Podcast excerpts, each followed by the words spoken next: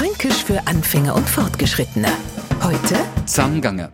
Wir Franken sind ein geselliges Völkler und drum dreht man halt auch oft einmal in Gruppen auf. Momentan nicht möglich, aber es kommt schon wieder. Voraussetzung, es ist was zusammengegangen. Der Amo erberben, der andere will sei rau und wieder ein anderer, den Krost eh vergessen. Und wenn wir jetzt so allein in der Landschaft stehen, no ist halt wieder mal nix zusammengegangen. Also es hat sich keine Möglichkeit gegeben.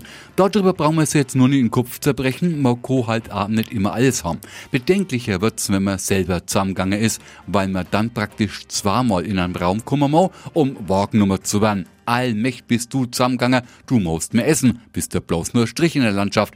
So ein Laufstegmodel machst jetzt drüber freier. Für uns Franken hast es allerdings, schaust schlecht aus, ganz eingefallen und erschreckend mache.